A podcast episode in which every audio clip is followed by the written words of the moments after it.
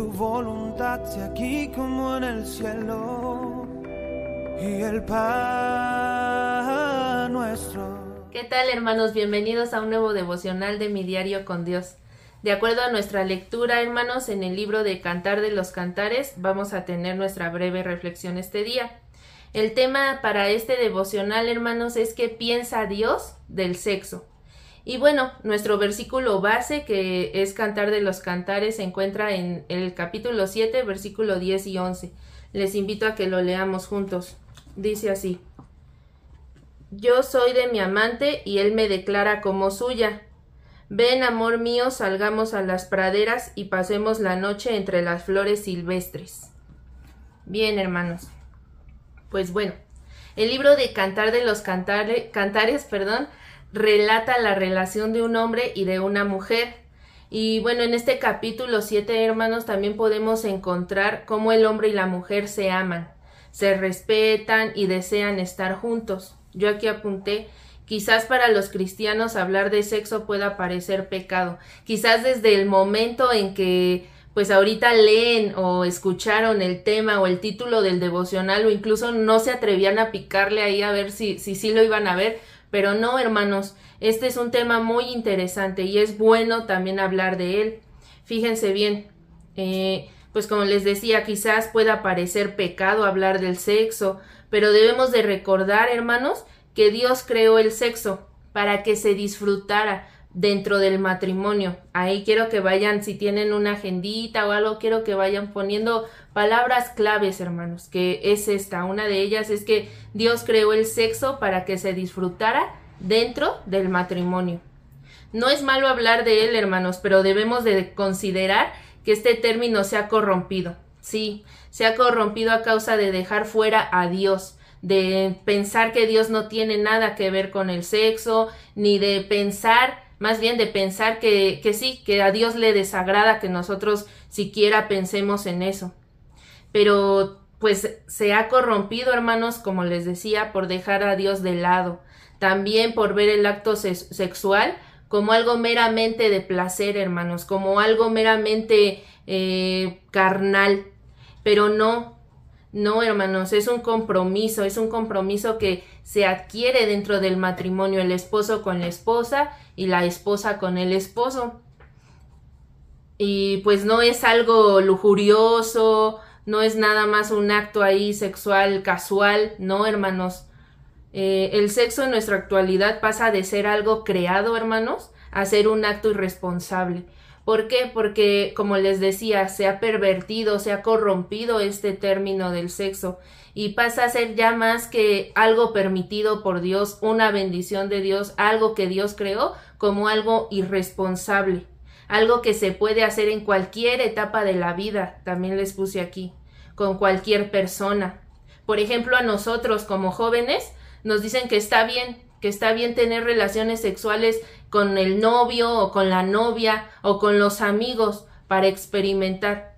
Y si, por ejemplo, hablan de virginidad y todo eso y dicen, ay, ese, él es virgen o ella es virgen o yo soy virgen, te atacan y te ponen en un como en un lugar como de anticuado, como de santurrón, como de alguien no adaptado a la sociedad. A lo mejor podríamos decir, pues es que esto es normal, pero no, hermanos, es anormal pensar así, es anormal pensar que el sexo antes del matrimonio es correcto, que es algo que debemos nosotros como jóvenes experimentar antes de, pero no, eso es algo, hermanos, que el mundo ha, querido que nosotros pensemos y que incluso quizás, ¿no? Algunos de nosotros lo hemos pensado, quizás alguno de ustedes que está viendo este devocional lo considera así. Y pues hoy quiero, hermanos, que, que cambiemos esa, esa perspectiva, porque no lo estoy diciendo yo. Acuérdense que esto es referente o se saca de la palabra de Dios.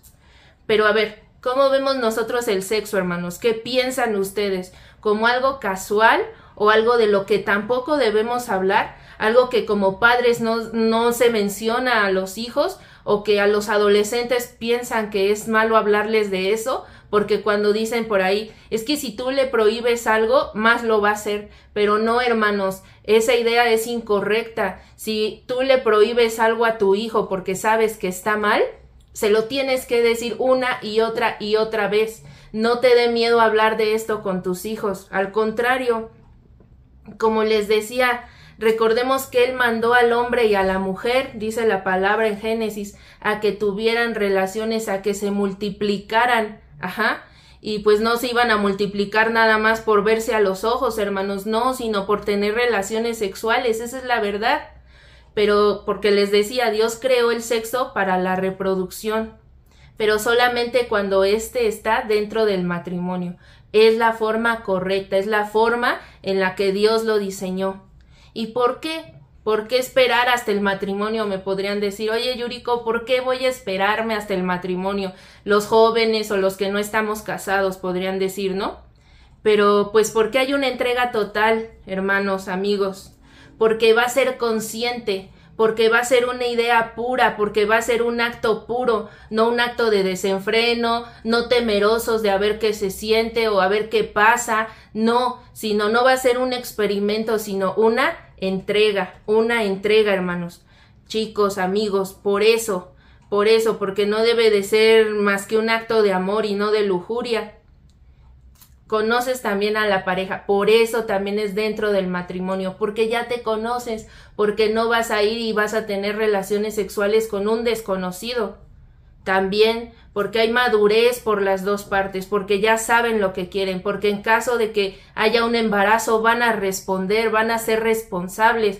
Por eso también podemos ver que a veces hay muchas familias que no sé, que, que el papá vive acá, el hijo vive acá, la mamá acá, o simplemente abortos, porque no hay, hermanos, un orden, porque queremos hacer las cosas como nos place y no como Dios nos lo indica en su palabra.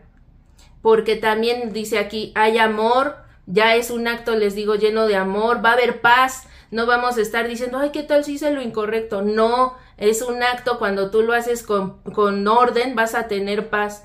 También fidelidad no va a ser que va a andar con uno o va a andar con otra o va a tener relaciones sexuales con todos, no es un acto de fidelidad. Y también se da el romance, algo que podemos ver, hermanos, todo en todo este libro de Cantar de los Cantares. Para los casados, a mí me gusta mucho, hermanos, que la Biblia es tan práctica que se puede usar para todos. Y eh, ahorita, por ejemplo, para los casados es un recordatorio, hermanos, de cómo deben de llevar las relaciones sexuales. También yo puse aquí y es una advertencia porque llama a recordar el compromiso que hicieron delante de Dios cuando se casaron, con la pareja y con ellos mismos. Y es una advertencia a que si no estamos llevando o están llevando las relaciones sexuales como Dios lo quiere, pues es ahí también una llamada, hermanos, para que te ordenes Ahora, para nosotros como jóvenes, no debe de ser un acto de libertinaje, amigos, no, sino debe de, ser un acto con responsabilidad. Sí, es para que disfrutemos, para el sexo, para que se disfrute, pero con orden.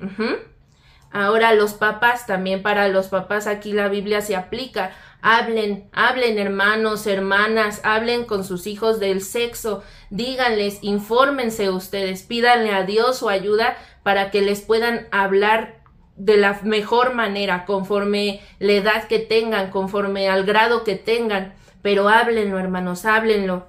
Y reconsideremos que el sexo, les quiero dejar esta frase también como les dije, reconsideremos que el sexo no es algo que deba penarnos, hermanos, algo de que digamos que está prohibido dentro de la iglesia, algo que no nos hable la palabra, porque no, la palabra nos está hablando de eso.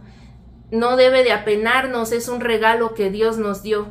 Y puesto que es un regalo, hermanos, Dios nos lo, nos lo da, pero también nos está diciendo, ciertas cosas acerca de él. Por ejemplo, huid de la fornicación, dice Primera de Corintios 6, 18, que no lo andes haciendo descontroladamente, desordenadamente.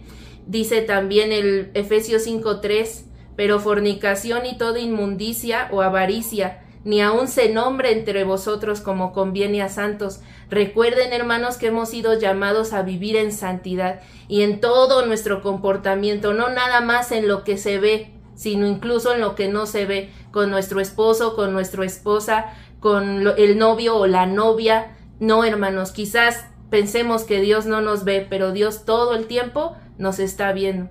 Así que yo les dejo que piensen esto, hermanos, que lo estudien, que lo mediten, que vuelvan a leer este versículo, este libro, y créanme que Dios les va a hablar y les va a enseñar lo correcto.